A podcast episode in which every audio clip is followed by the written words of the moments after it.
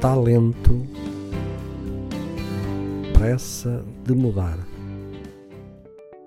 Vivemos num país e num momento preciso em que a reclamada e imperiosa reabertura das escolas se prende com uma escala de argumentos na qual a toma de uma refeição quente avulta. Muitos dos alunos, e podemos dizê-lo sem nenhum tipo de rodeios, têm as únicas calorias significativas todos os dias na sua escola. Tiago Brandão Rodrigues, Ministro da Educação, Dixit. Vivemos num país e num contexto escolar em que a reclamação da redução do tempo de exposição aos ecrãs é o momento pedagógico. E quem mais contribui para isso?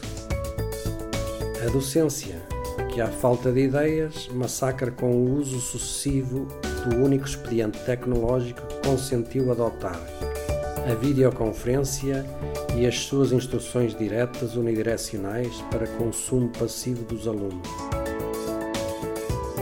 A aprendizagem à distância não é a mesma coisa, é muito diferente, perde-se muito.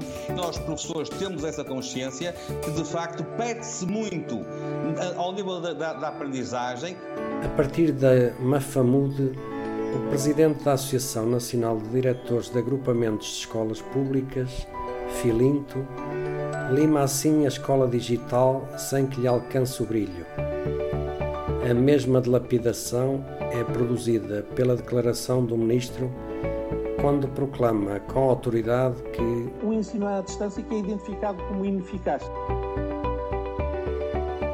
Vivemos num país em que, das suas entranhas, a escola flatua sonora digestão autofágica da sua própria incompetência.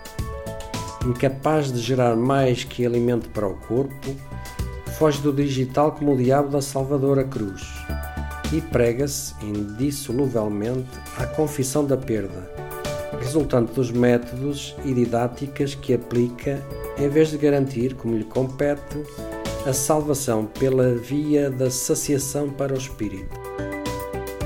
Esta escola empanturrada de si que se afoita, ofegante e num excesso de entusiasmo que a esclerose já não admite, a concretizar a reabertura de portas aos seus alunos, irmanados num frenesim contagiante.